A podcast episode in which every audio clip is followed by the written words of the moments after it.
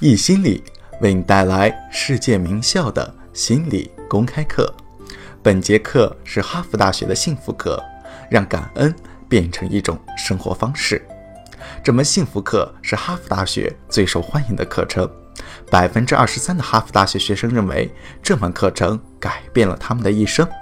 本门课的授课导师泰本也被誉为哈佛大学最受欢迎的导师。下面课程开始。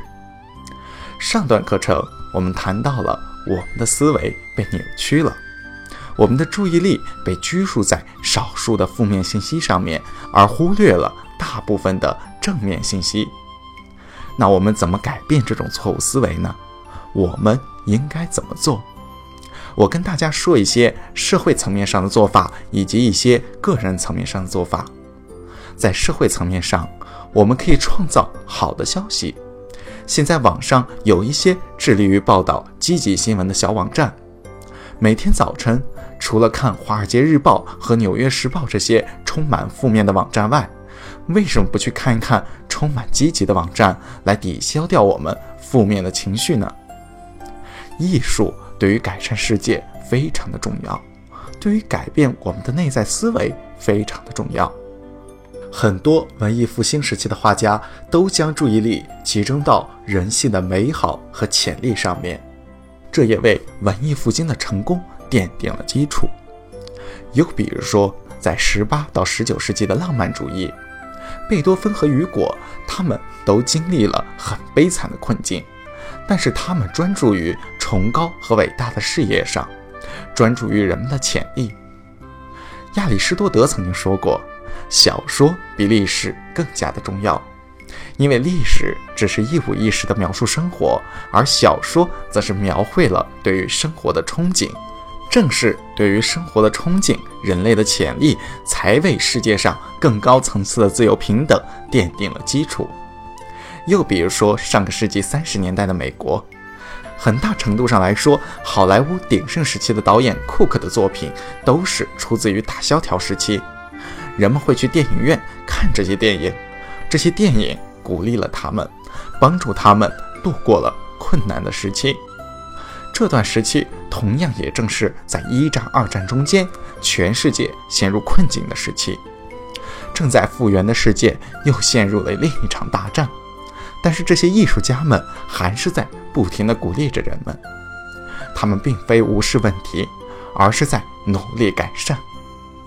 现代艺术也是，如果我们走进画廊，感受到艺术对我们的鼓励，不管是摄影、雕塑、电影还是书籍，这些不都是很好的吗？还有更多的例子，艺术家的作用之一也是突出社会的问题，使我们对其加以改正。但如果艺术家，如果一个人真正想把好事发扬光大，那么。光是关注在不好的现象上是远远不够的，因为如果我们不能突出好事，如果我们不感激好事，好事就会贬值。这就是幸福心理学的本质。大家想一下，幸福心理学家做的两件事情，他们的第一件事情就是研究好的现象，第二件事情是专注于优秀中的优秀。通过这样做，他们。把优秀变得民主化，因为他们关注于好事上，他们没有忽略每个人的优秀之处，没有忽略那些优秀不凡的人，没有忽略世界上的马瓦克林斯，也没有忽略高危人群中那些不屈不亢的孩子。除了媒体外，还有一个原因导致我们忽视好事，专注于坏事上，因为我们会适应习以为常的事情。驱动我们、吸引我们的是不正常的事情，因为世界上有太多的好事了，好事太过平常，我们就逐渐习惯了，我们就再也看不到好事了。而坏事是一种反常，总是能够吸引到我们的注意力。为什么？因为大自然把我们造就成这样，我们是变化的探测器。当有变化发生时，我们的头脑马上专注于变化。适应性是好事，大自然把我们造就成这样是好事，因为它能够帮我们脱离困境。例如，当我们听到有狮子向我们走来时，当我们闻到有毒气体的时候，我们会注意到那些不同的事情发生了变化的事情。我们能够在熟睡中听到宝宝的哭声。我们都是变化探测器，大自然把我们造就成这样，或者说上帝把我们造就成这样，让我们能够更好的生存。适应是件好事情。首先，如果我们不适应，我们就会听到各种各样的吵声，我们会变得疯狂，因为我们周围有很多嘈杂的声音。除了我们正在听的声音外，打字声、呼噜声，还有外面偶尔传来的车声，如果我们什么都能够听到，我们会疯的。所以，适应性是一件好事。这就是为什么有的人住在高速公路旁，晚上还能够睡着，因为过了一两个月，他们就听不到汽车声了。我们有亲戚住在火车站附近，我们去他家吃晚饭，有一辆火车经过，房子震动了，声音非常的大。一开始我们看着对方，他笑了一下。第二次火车经过的时候，房子又震动了，非常的吵。我忍不住问他：“你不感觉烦吗？”他说：“你说什么？”他并不知道我在说什么。我说：“地铁刚刚经过。”他说：“我们现在都注意不到了，因为每隔二三十分钟都会有地铁经过，他们已经注意不到了。所以适应性是件好事。在困境方面也是这样。我个人遭遇的最大的困境是1997年。九月十九日，当时我住在新加坡，我最好的朋友邦尼从印尼过来看我。那时的他对于我来说是世界上最重要的人。他的飞机坠毁了，圣安航空的 MI 幺八五，我的世界崩溃了。我这辈子第一次觉得我不想活了。我打电话给家人，还有 Brandon，Brandon 对于我产生过很多的影响。当时他刚去过新加坡，他刚见过邦尼。我打电话告诉他，因为他是心理学家，我认为他能帮助到我。还因为他在四十五岁时也失去了他的妻子，他在游泳池里突发中风溺水，他经历过这种痛苦，比我更加的早。所以，我想听听他的建议。我在电话上连话都说不清楚了，因为我不停的在哭。他跟我说：“泰尔，我现在跟你说这些话可能没有意义，但是我说的是真的，你会撑过去的。我知道你会的，我们会撑过丧亲之痛的。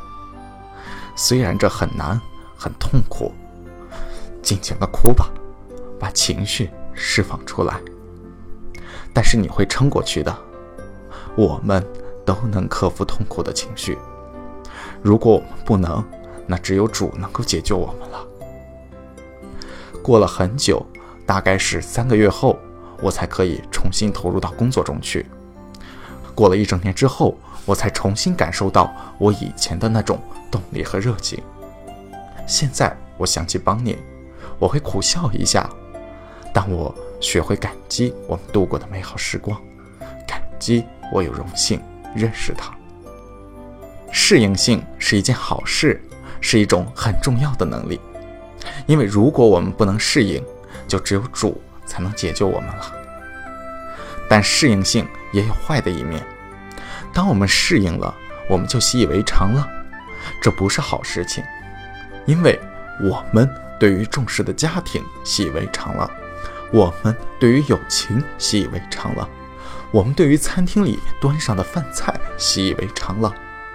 其实这些都是平凡却又奢侈的幸福。我们对坐在旁边的人习以为常，我们对在学校里上课习以为常，因为我们适应了。在处理消极的事情时，适应是件好事，但当我们对生活习以为常时，就不是好事了。我们需要问的一个问题是：能不能做到两全其美？能不能适应消极的同时，不对积极的东西习以为常？有一个犹太传统的故事，讲到一个男人，他住在一个犹太的小村里，他过得很苦。他住在一间房子里，家中有很多的孩子，他的妻子整天在耳边唠叨，他们不停的吵架，生活过得非常的糟糕。那个男人想要改善他的生活，所以他去找到拉比，他把自己的情况告诉了拉比。他说：“我们生活在小房子里，挤满了孩子，没有隐私。我的妻子成天唠唠叨叨。”拉比，求求你帮帮我。拉比说：“你的后院有鸡吗？”他说：“有的。”下周一把鸡带进屋子里。拉比，你说什么？我没有地方，把鸡带进屋子里去。男人很虔诚，他信任他的拉比，一整周都把鸡放在屋子里，鸡毛、鸡粪、臭味，什么问题都有。孩子们吵得更凶了，他的妻子也变得更唠叨了。你为什么要这样对我们？房子本来已经够小了。他说：“拉比吩咐我这样做的。”这一周。终于结束了，他跑到拉比那边说：“拉比，帮帮我。”拉比说：“情况怎么样了？”他说：“更加的糟糕了，家里没地方了，我们整天都在吵，很臭，很糟糕。”孩子，你后院有牛吗？有的，拉比，我们有牛，把鸡和牛都带进屋里住一个周。拉比，但是。你听我说的做。所以，他把牛带进了屋里。这一次也非常的糟糕，他的鼻孔里都是臭味，他们一周都不得安睡，实在是太糟糕了。一周过去了，他整个人衣衫不整，憔悴不堪，浑身都是臭味。他去找拉比说：“拉比，帮帮我，情况太糟了，糟太多了。”你家后院有马吗？有的，我知道你想让我做什么，把马带进屋子里去。他又把马带进了屋子里，实在是太糟糕了，马乱踢乱叫，到处的跳，把东西也摔坏，家里面一片混乱，吵声不断，变得糟糕了更多。终于一周过去了，他跑去找拉比，拉比说：“现在你过得怎么样？”拉比。太糟糕了。好的，下个周你把动物都带出去，然后再来见我。一周过去了，他来见拉比。拉比问他现在的情况怎么样了？拉比，太好了，我的家里宽敞了许多，气味太好闻了，我们一家人也其乐融融，孩子们很高兴，非常感谢你，拉比。问题就来了。我们一定要等到情况恶化才去感恩身边那些好事吗？我们总是在自己和身旁的人出现健康状况时才懂得感恩健康，我们总是在有危险或者是失去亲友时才去怀念美好的生活。我们需要问自己一个问题：一定要到外界发生那些异常的悲剧时，我们才开始感激那些习以为常的幸福吗？我们的身边和内心都有无尽的幸福，我们的身边和心里有好多事情值得我们去感激，但我们都把它们当作习以为常。真的要等悲剧发生吗？答案是不。如果我们把感激当成一种生活习惯，如果我们培养感激的习惯，正如媒体把我们培养成消极者那样，我们就可以把自己培养成积极者。我们可以培养感恩之心，因为当我们感恩的时候，我们不再把好事习以为常。英国作家切斯特顿曾经说过：“你们在餐前祈祷感恩，但我在听音乐会的歌剧前，在看戏剧的哑剧前，在我打开一本书画素描前，游泳前，击剑前，拳击前，走路前，玩乐前，跳舞前，把钢笔头蘸进墨水前。”我都会去感恩，感激能够让人感受到最为单纯的快乐。大家想想，想想你上次感激别人时，当你向别人表达你的感激时，你有什么样的感觉？你使对方有什么样的感觉？或者别人在感激你时，你有怎样的感觉？你会有一种飘起来的感觉，就会形成一种两性的循环。前提是这种感激是真诚的，不管是对于我们吃的食物，还是写作，不管是对于我们的朋友还是家人，我们感激的不够，我们的感激之情表达的不够。在《论感激》一书中，我们谈到了我们怎样培养感激。书中的建议非常的简单优雅。为什么不先去审视平凡的一天呢？有什么事是你不自觉就会去处理的？有什么事是毫不费力就能让你全心全意投入的？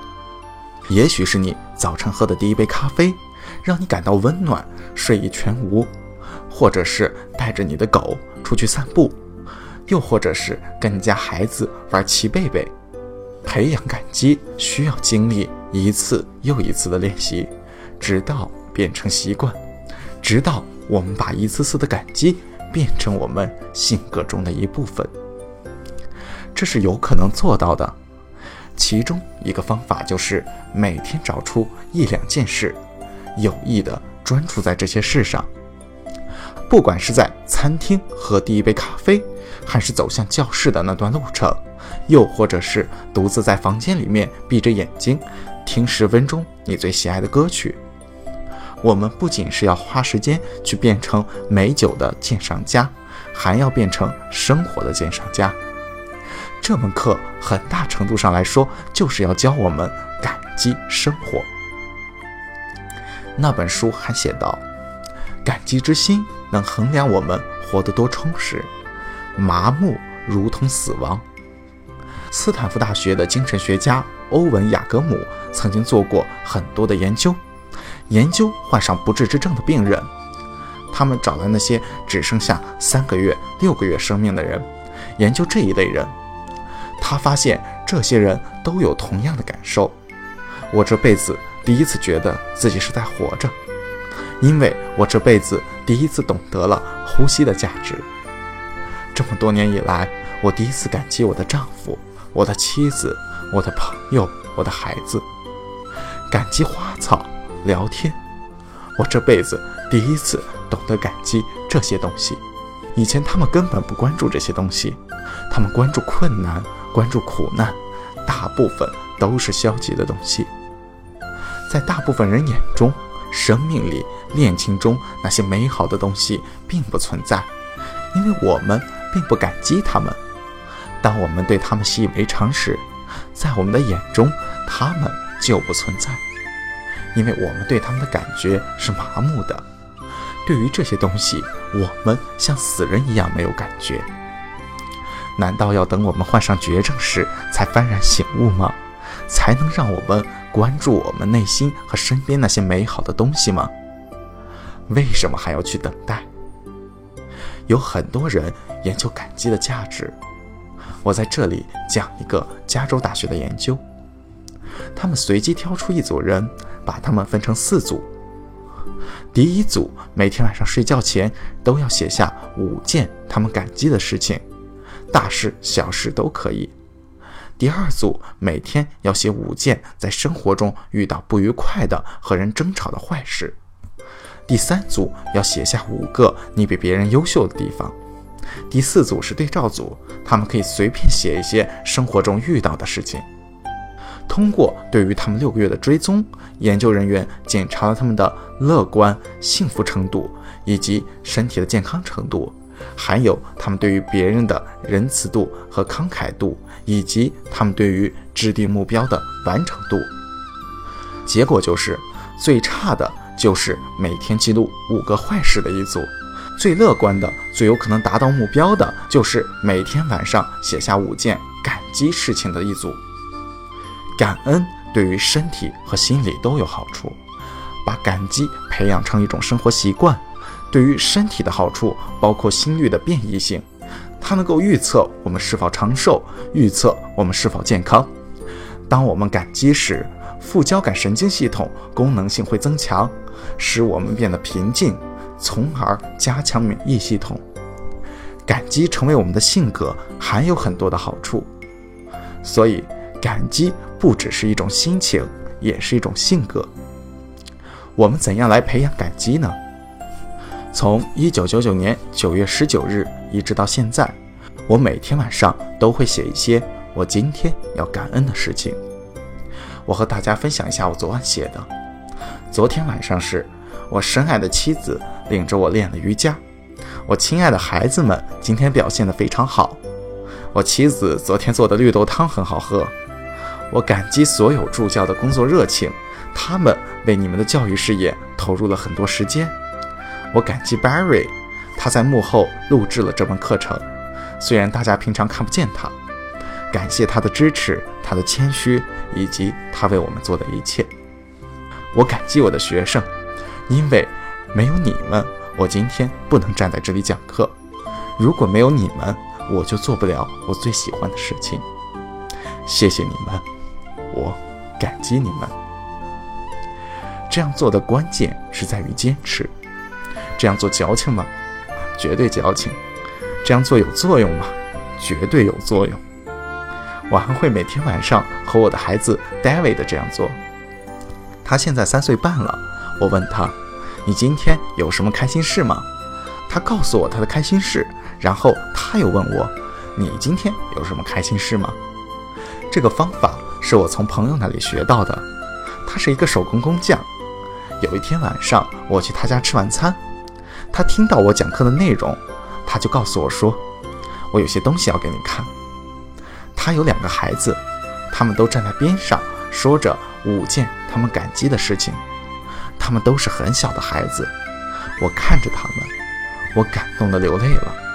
那是非常温馨感人的画面。从那时起，我和我的孩子也这样做，我的妻子也定期会和我这样做。虽然她感觉我很矫情。但是这样做非常的有用，因为我们不会对好事习以为常。这么做的关键在于保持新鲜感。怎样保持新鲜感呢？这个练习的缺点之一就是它很容易变成一种习惯，而失去新鲜感。我们找不到新鲜感后，就无法去用心的练习，我们就会把这种练习当做家常便饭了。所以说，你可以一周做一次。对于有些人来说，一周做一次比一天做一次要好得多，但是这样做也是有代价的。每周练一次很难形成我们的性格。有很多人都在研究如何每天都进行，还能够保持新鲜感。第一个方法就是变着来做。例如，有些东西是我每天都写的，比如说我的女儿、我的儿子、我的妻子，还有上帝，我每天都写这些东西。我还会写些其他的。我可以写些不同方面的。某一天，我可以写我感恩我女儿的微笑，他才一岁，还没有长牙齿，笑起来非常的可爱。另一天，我可以写他第一次走路。我可以变换着写。这一周，我可以关注我的工作；下一周，我可以专注于写个人的私事，诸如此类。变化是生活的调味剂，非常的有效。第二个做法就是用心。艾伦对于用心的定义是创造出新的差别，其实跟变化着来练习差不多。看我以前没有留意过的东西，那些我没有正眼看过的东西，这也是维持爱的一个方法。有些人说，随着时间的过去，他们就会适应一段恋情。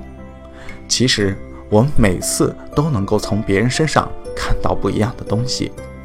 不管是父母，还是情人，还是朋友，创造新的差别，用心去看，专注在这个上面，通过新的专注来产生新鲜感。我们系主任做过一个研究，研究表明，孩子们会在脑海中把单词变成图像，所以当他们看到“母亲”这个词时，他们的脑海里马上会形成母亲的图像。很多时候。我们说这些词，如果不是有意识的话，都不会在脑海中形成图像。这就是为什么孩子们的思维比我们慢，因为他们在脑海中还要把单词变成图像，但大人却要有意识的才能够形成图像。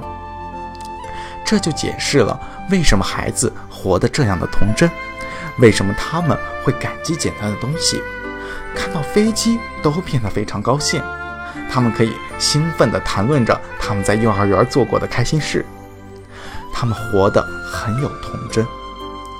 我们长大成人后，我们适应了，我们对于很多东西都麻木了。除掉这种麻木的方法之一，就是在脑海中形成图像。当我们形成图像，我们就能够像孩子一样去看待事物。这节课结束前，我想给大家分享一个故事，这是关于我外婆的故事。她是我认识的人中当之无愧的积极者，我的人生模范。她教会了我专注于事物美好的一面。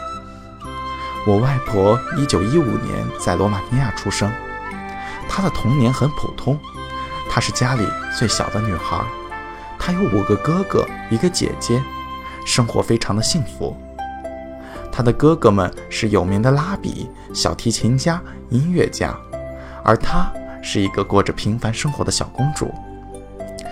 一九四零年，希特勒入侵罗马尼亚，他的生活被颠覆了，他全家人都被带到了奥斯维辛集中营，在奥斯维辛。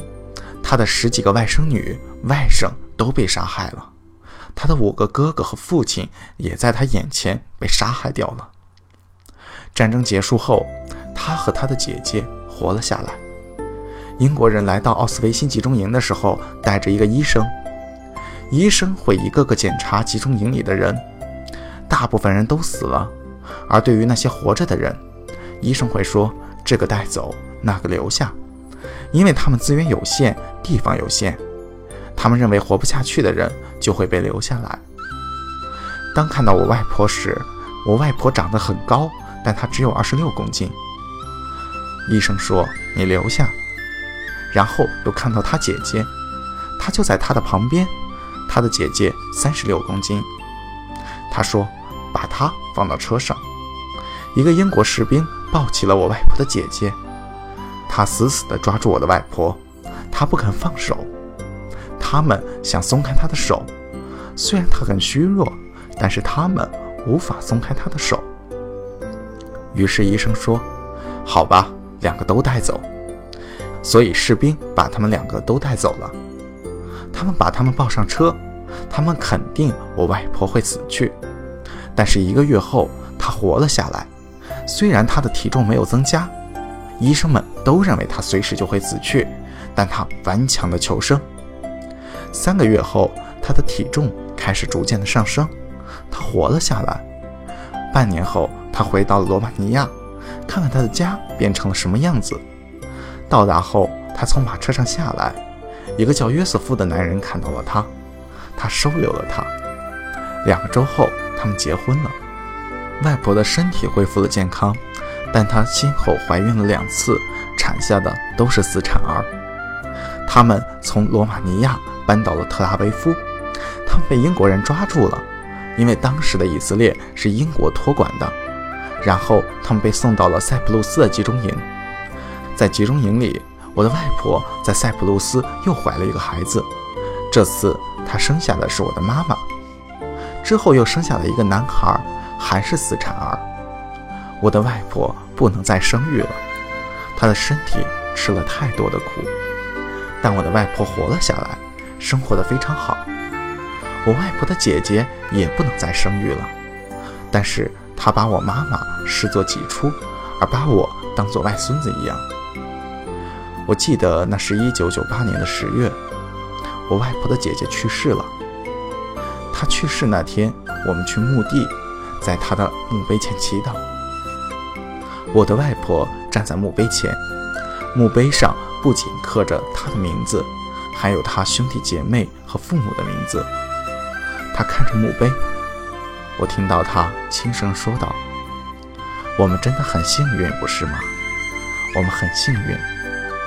你看，外孙也来看你了。”然后他跟他说我在做什么工作，告诉他我的兄弟姐妹在做什么工作。他们的外孙，我的父母，跟他说生活有多么的美好。他在说美好的事情，他偶尔会哭，会想念他的姐姐。他是一个有血有肉的人，他站在那里，有时说伊地语，有时说希伯来语，偶尔还会跟我说几句，然后又跟救了他一命的姐姐说几句话。他跟我说：“走吧。”然后我们一起离开了墓碑。我们周围有几千个坟墓，我们沿着小道向车上走去。那是十月的一天，非常美丽，夕阳西下，风在吹动，树叶随着风儿轻轻摆动。然后他停了下来，向天空望去。他站得很骄傲，很稳重。他抓住我的手，抬头看天。又看了看我，他说：“泰尔，这个世界真美好，可惜我们都要离开了。”他笑了笑，然后继续前行而去。我的外婆见过了成千上万的尸体，他亲眼看到自己的家人被杀害，他生下了三个死产儿，他没有办法无视生活中可怕的事情，他怎么能够无视？但是同时，他拒绝无视生活中美好的事情，他心怀感激，他撑了下来。我的外婆告诉我，这是一个美好的世界，而我相信她的话。本段课程到此结束，谢谢大家。下节课我们将继续为大家带来哈佛大学的幸福课，积极情绪的相关研究。